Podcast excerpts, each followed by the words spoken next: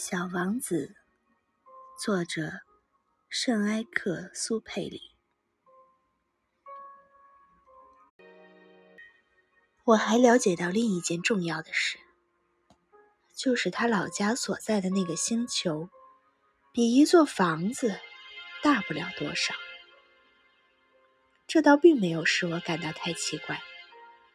我知道，除地球、木星。火星、金星这几个有名称的大行星以外，还有成百个别的星球。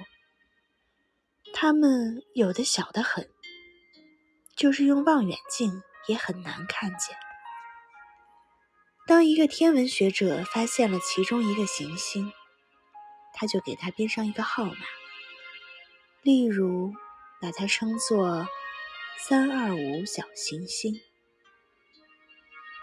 我有重要的根据，认为小王子所来自的那个星球是小行星 B 六幺二。这颗小行星仅仅在一九零九年被一个土耳其天文学家用望远镜看见过一次。当时，他曾经在一次国际天文学家代表大会上对他的发现做了重要的论证。但由于他所穿的衣服的缘故，当时没有人相信他。那些大人们就是这样。幸好，土耳其的一个独裁者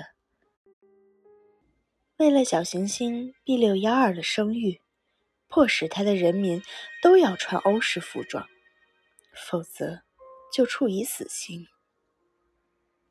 一九二零年，这位天文学家穿了一身非常漂亮的服装，重新做了一次论证。